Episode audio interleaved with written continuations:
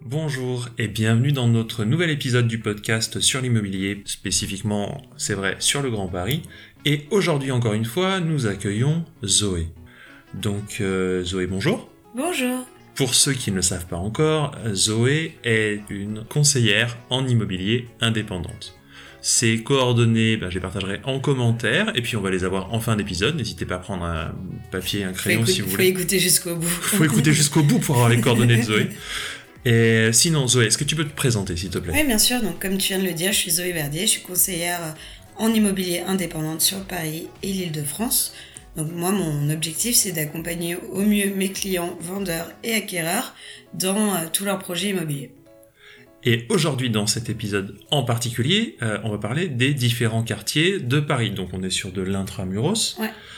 Euh, Zoé, est-ce que tu peux nous donner ton opinion sur les différents quartiers en fonction de tes envies et de tes besoins, enfin des envies et des besoins euh, des acheteurs? Alors je vais surtout partir sur les besoins et comment définir ces besoins en fonction de son plan de financement et donc de sa capacité financière. Parce qu'on peut avoir énormément d'envie, mais après, est-ce qu'on peut se les permettre? Donc il est important de connaître les prix par quartier et de savoir lesquels sont, sont atteignables ou pas. Euh, il faut savoir que les quartiers les plus abordables à Paris en ce moment sont euh, le 13e, le quartier de la Chapelle, Pont-Flandre dans le 19e, la Goutte d'Or dans le 18 et Saint-Fargo dans le 20e. Mais attention, ça peut être aussi les quartiers qui sont un peu moins safe. Donc. Euh, ouais, la Goutte d'Or est assez célèbre déjà. Hein. Ouais, mais après la Goutte d'Or change. Tout le monde dit ça depuis 10 ans, mais la Goutte d'Or change quand même il y a des quartiers qui deviennent, ah, qui deviennent plus sympas. Et euh, par exemple, Max Dormois, il y a des rues qui sont, qui sont très très cool. Ah, mais je crois que c'est cette rue-là. J'ai une copine qui a emménagé là-dedans il y a, il y a 3-4 ans. Et, euh, et, en fait, elle vit seule et elle a trouvé ça très safe en fait. Mmh. Ouais, ça, ça c'est comme tout en fait dans Paris tout change d'une rue à l'autre donc ça il y a une rue qui peut qui peut craindre un peu et la rue d'à côté va être va être top donc à vous de voir donc euh, ça, c'est les quartiers qui sont les plus abordables. Après, quand on a un peu plus de moyens, on peut se diriger vers euh, le 6e et plus spécifiquement euh, Odéon et Saint-Germain-des-Prés qui sont les quartiers les plus chers de, de, Paris. On en a aussi des un peu plus chics dans le 16e et, et les arrondissements centraux. Voilà. Après, et les quartiers hors catégorie, ça c'est très important parce que ceux où on n'ira jamais vivre, en fait, qui sont les Champs-Élysées et le quartier Vivienne.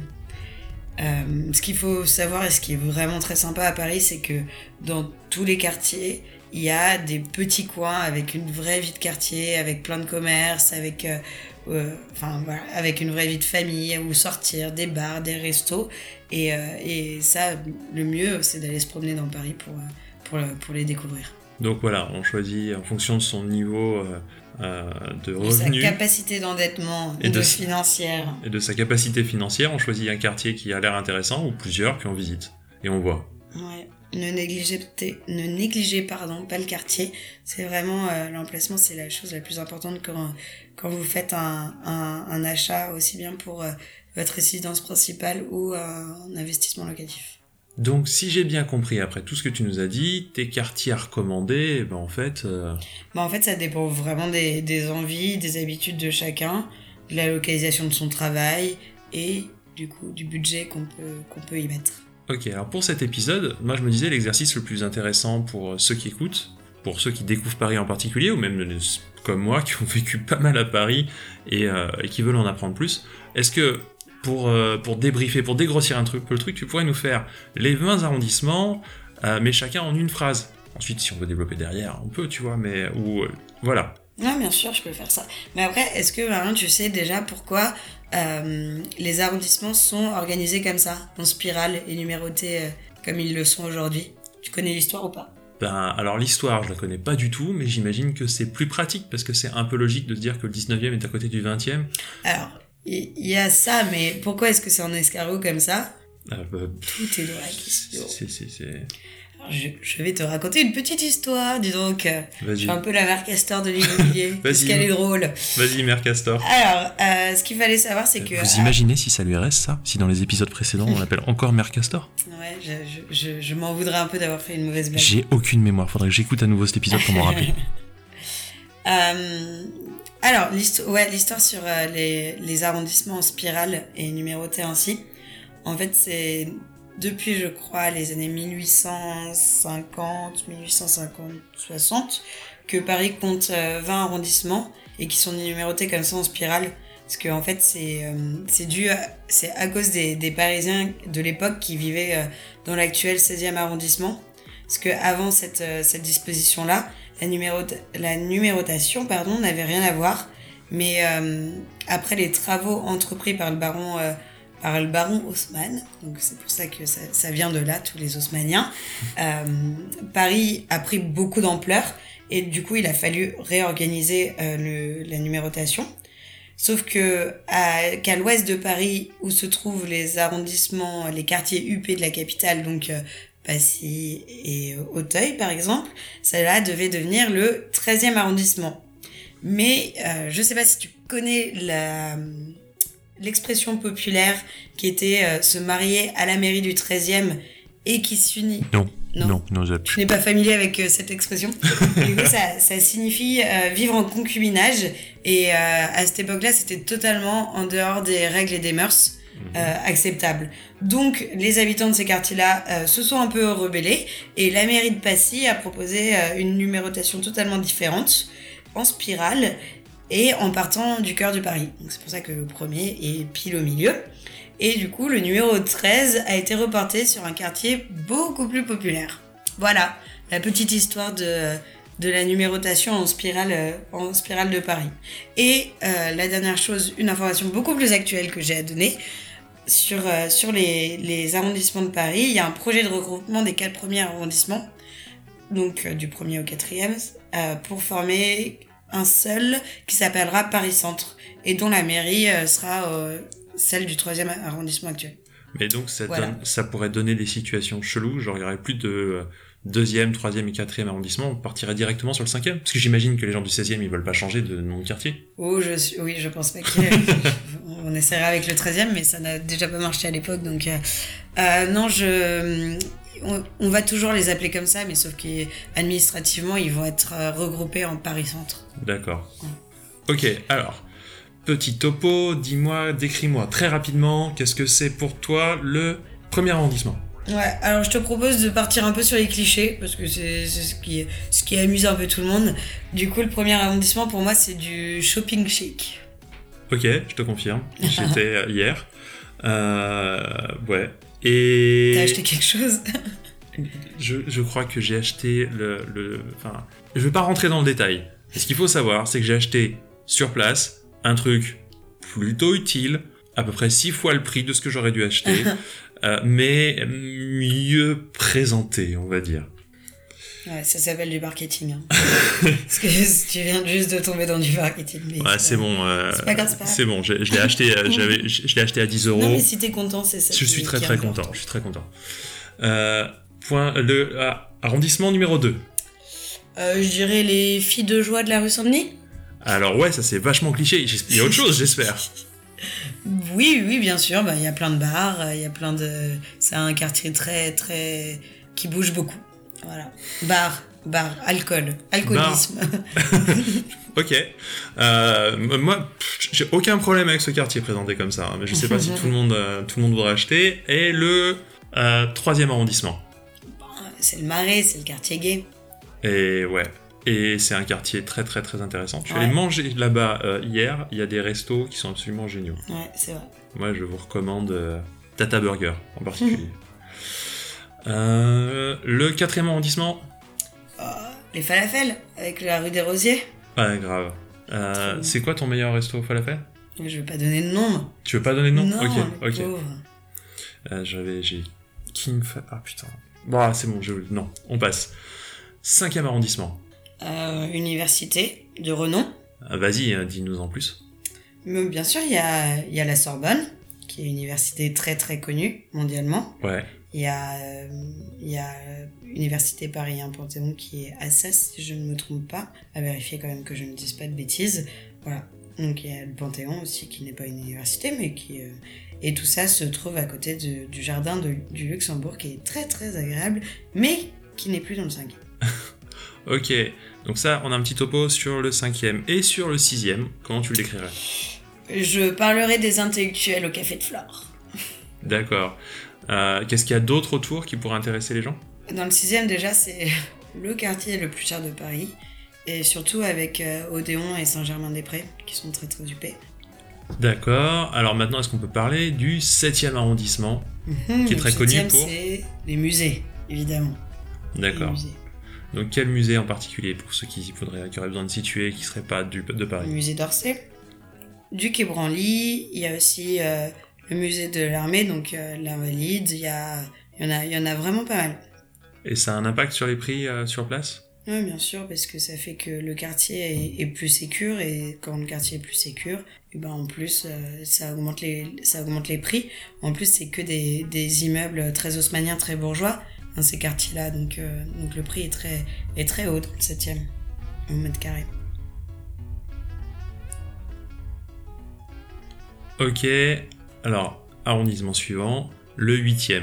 Ah, Le 8e, fameux euh, euh, fameuse euh, avenue des Champs-Élysées, donc euh, la plus belle du monde, et du coup tous ces touristes. Ouais. Donc je présume que pour l'investissement, c'est pas mal. L'investissement local, c'est très cher au mètre carré. Donc oui, ça va être bien parce que vous êtes sûr de, de le louer. Après, est-ce que c'est essentiel d'être dans le quartier des Champs-Élysées? À vous de voir. Et est-ce que c'est En rentable? fonction de... Parce que c'est un investissement locatif à Paris, s'il est bien placé, sera toujours rentable. S'il n'y a, pas trop de... y a pas trop de travaux dans la coupe. Ok. Quid du 9e arrondissement? Le double visage du 9e, parce que vous avez le côté Saint-Georges assez chic et, euh, et un peu réservé, et euh, le côté beaucoup plus festif avec euh, tous les bars de Pigalle. Ah, ça, je connais. Quand je rentrais chez moi de nuit depuis Pigalle et que je traversais Saint-Georges, j'avais vraiment. Pas du tout la même ambiance, non Ah ouais, non, ça, ça enchaînait. Et est-ce que tu peux nous parler du 10e arrondissement? Mhm. Un dixième qui est euh, le Little India, donc euh, avec euh, une forte communauté indienne et plein de restaurants, de boutiques, etc. Donc, et le quartier des gares aussi, parce qu'il y a la gare du Nord et la gare de l'Est. Ouais, j'adore manger là-bas. Ouais. Peux-tu nous parler du 11e arrondissement? Le 11e, le quartier euh, un peu bobo, même si on déteste dire ça, ou hipster. Ah non, c'est vrai que le nouveau bobo est l'hipster. Le, les bars à vin, les bars cachés, les restos à concept, voilà. Tout ça dans le 11e. Très sympa. Très coté euh, le 11e en ce moment. Ok. Et le 12e arrondissement? 12e, ça va être euh, la balade du dimanche, avec euh, ben, le bois de Vincennes notamment. Ouais, juste à côté. Mm. Euh, le 13e 13e, c'est euh, vu comme, euh, comme le quartier chinois. Après, il y a plein d'autres choses aussi dans le 13e. Il y a notamment Station F qui s'est, qui s'est installée, euh, donc qui a redynamisé ce quartier et qui est, qui, qui, qui est un quartier montant aujourd'hui. Ok. Ah, j'aime bien le prochain, mais c'est peut-être parce que je j'adore parler de bouffe. Euh, le 14e. Le 14e, c'est un peu euh, la Nouvelle-Bretagne, la Bretagne parisienne. Déjà, il y a, il y a la gare Montparnasse, donc euh, direct à la Bretagne. Et en plus, ben, il y a toutes les crêperies. euh, voilà. Ouais, mais c'est vraiment vrai. Le, le quartier envahi de crêperies, alors Mm. que à côté, quand on, quand on cherche ailleurs, souvent on ne trouve pas. Et là, là, il y en a plein, plein, plein. Et il y en a très, très bonnes. Que dire du 15e arrondissement? Ah ouais, le 15e, c'est euh, les familles avec enfants. C'est vraiment là où sont euh, les familles. Ok, c'est l'arrondissement familial. Mm. Euh, et bah alors dans ce cas, on peut enchaîner sur euh, le, le 16e arrondissement, qui est très célèbre. Très célèbre 16e arrondissement qui, euh, bah, qui a la réputation d'être la bourgeoisie parisienne. Alors, moi j'entends. J'ai peut-être pas un écho euh, très, très, euh, très équilibré. Moi j'entends beaucoup dire que bah, c'est cher, mais qu'il n'y a pas de commo- commodité. C'est vrai qu'il y a, il y a moins de métro que dans, pour certaines autres euh, stations, enfin quartiers, pardon. Et euh, et il y a moins d'activités dans le 16e. Après, c'est. Bah, si vous voulez du d'être un peu plus tranquille dans Paris, le 16e est une très bonne option. Ok. Euh, juste après le 16e, on a le 17e. Alors le 17e, c'est pareil que le 15e, c'est famille avec enfants. C'est un peu le, le nouveau 15e. Enfin, ça fait quelques temps maintenant que c'est le nouveau 15e. Donc c'est le 15e, mais du Nord. Bien. Euh, le 18e. 18e, très complexe comme quartier parce que c'est donc sur une butte, la butte Montmartre. avec deux côtés qui sont bien distincts quand même. Un, un village qui résiste à l'envahisseur, surtout du côté de, des stations de la marque et Jules Geoffrin. Et euh, de l'autre côté, on a un regroupement au même endroit de tous les touristes et au même moment euh, sur, euh, sur l'autre côté de la butte, donc côté Paris. J'ai habité euh, pendant un an à côté à Jules Geoffrin et j'avoue que le, le, le côté, euh, la butte à côté, c'était vraiment génial. Quoi.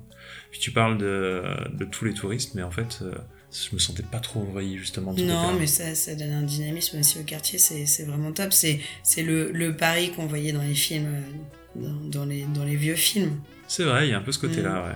On le retrouve maintenant dans le 18e. Euh, et bah, il y a le 19e. Alors pour moi, le 19e, c'est les nouveaux quais de Seine. Parce qu'avec euh, le canal de l'Ourcq, le bassin de la Villette, tout le monde qui, qui se pose là-bas, qui, font- qui font leur pique-nique, ils ont totalement réaménagé tout, euh, tous les quais et c'est très très sympa. Il y a un gros aspect gentrification dans le 19e. Ouais, ouais, ouais. ouais. C'est clair. Mm. Euh, le 20e, moi, je visualise pas beaucoup, pas du tout en fait. Alors 20e, c'est euh, Gambetta, c'est le Père Lachaise, c'est Belleville. Euh, et en fait, il y a, il y a tellement de choses dans le 20e, c'est très très large comme, euh, comme, euh, comme arrondissement. Donc pour moi, c'est vraiment l'indescriptible. On peut pas choisir un mot pour décrire le, le 20e. Donc faut rentrer, faut rentrer dans les détails, rentrer dans les faut détails. aller se promener dans le 20e. C'est un quartier très sympa. Promener dans le 20e, retourner dans le 19e plus haut. C'est vraiment des rues qui sont très très sympas et, que, et qui sont pas connues de tous. Top. Et si maintenant on parlait un petit peu de la petite banlieue Alors, euh, dans les grandes lignes, hein, euh, quelles seraient tes recommandations aux investisseurs? Dans la proche banlieue, il y a des communes où les prix sont, se rapprochent très très fortement de ceux de Paris. Ouais. Donc je pense à Neuilly, Neuilly-sur-Seine, à Levallois-Perret ou encore euh, à Vincennes. Mhm. Donc euh, voilà, il faut le savoir que ces communes-là, elles sont au mètre carré, on est très proche, voire égal des prix de, de Paris. Après, il y a des villes qui vont prendre de, de la valeur euh, dès qu'il va y avoir des accès directs euh, sur Paris avec les nouvelles, les nouvelles stations. Avec le grand, le grand Paris. Là Exactement. encore une fois, je prêche pour ma paroisse, ça serait vraiment bien d'avoir une carte avec tous les apparts proposés et puis également les stations présentes ou à venir et les temps de trajet. Ouais. Sinon, pour continuer sur la petite banlieue, c'est euh, les villes qui montent en ce moment. Il y a ici les Moulineaux. Ça devient vraiment euh, l'extension du 15e. Et il y a de nombreuses entreprises qui se sont installées. Donc, euh, c'est une ville très dynamique euh, qui monte. En plus, il y a un vrai centre euh, avec beaucoup de commerce. Donc, ça offre un, joli cadre de vie pour, pour les familles. Dans le... Ouais, pour avoir travaillé dans le coin, effectivement, on voit que ça, on voit que c'est, dynamique et que ça s'améliore régulièrement. ouais, ça s'améliore. Il y a énormément, enfin, Mm. il y a énormément de travaux qui sont faits là-bas. Exactement. Et toujours dans le 92, on peut citer euh, Garges plutôt ou Agnières-sur-Seine qui, euh, qui offre aussi euh, des, des, des jolies conditions de vie. Ah oui, Garches, c'est magnifique. Mm. Ouais, c'est joli. C'est un peu loin. joli. Enfin, je trouvais ça un peu loin en transport en commun. euh, je sais pas comment ça va évoluer, mais c'est, magnifique. Mhm. Donc euh, après, si vous voulez investir dans le neuf, il y a des très belles opportunités en ce moment à Saint-Ouen, par exemple. Et, euh, et sinon, dans le 93, on peut citer euh, Montreuil, qui est la ville qui se boboise beaucoup en ce moment. Ah, j'ai failli acheter à Montreuil. Ça, Ah bah, c'est parce qu'il y a vraiment des opportunités. Alors, maintenant qu'on a fait un petit peu euh, la, la petite banlieue, euh, quid de la grande banlieue? Quelles sont tes recommandations investisseurs? Alors, la grande banlieue, ce qui est vraiment important, ça va être les 78 nouvelles gares du, euh, du Grand Paris. Euh, donc, euh, qui vont relier Paris, certaines communes avec Paris très très rapidement. Donc, ça représente énormément de possibilités d'investissement avec des forts potentiels de, de plus-value. Donc, il faut regarder cela, étudier toute la question avant d'acheter, que ce soit aussi bien pour votre pour un achat locatif ou la résidence principale. Très bien, bah, l'objectif de gridparis.fr, c'est quand même de donner une bonne vision, une bonne visibilité là-dessus euh, assez rapidement, donc à suivre sur le site. Écoute, euh, bah, merci Zoé, tu nous as fait un super topo là. Euh, Un peu- Il y avait un peu de cliché là-dedans, hein c'était Ouais, pas toute la peu. vérité, mais, euh, mais voilà. Au moins comme ça, pour ceux qui connaissent pas bien Paris, ils savent où ils, vont- où ils vont mettre les pieds. Bon, alors je rappelle que quand je dis Zoé, c'est Zoé Verdier, donc conseillère en immobilier indépendante. Euh, Est-ce que tu peux nous donner tes coordonnées? Je crois savoir que maintenant que tu, tu n'as pas de problème à donner ton numéro de téléphone ici. C'est le 06 45 63 20 49. Et ton mail? Zoé, Z-O-E.verdier, V-E-R-D-I-E-R, arobase gmail.com. Merci Zoé, c'est vraiment cool. Et probablement à bientôt pour un autre épisode. Merci.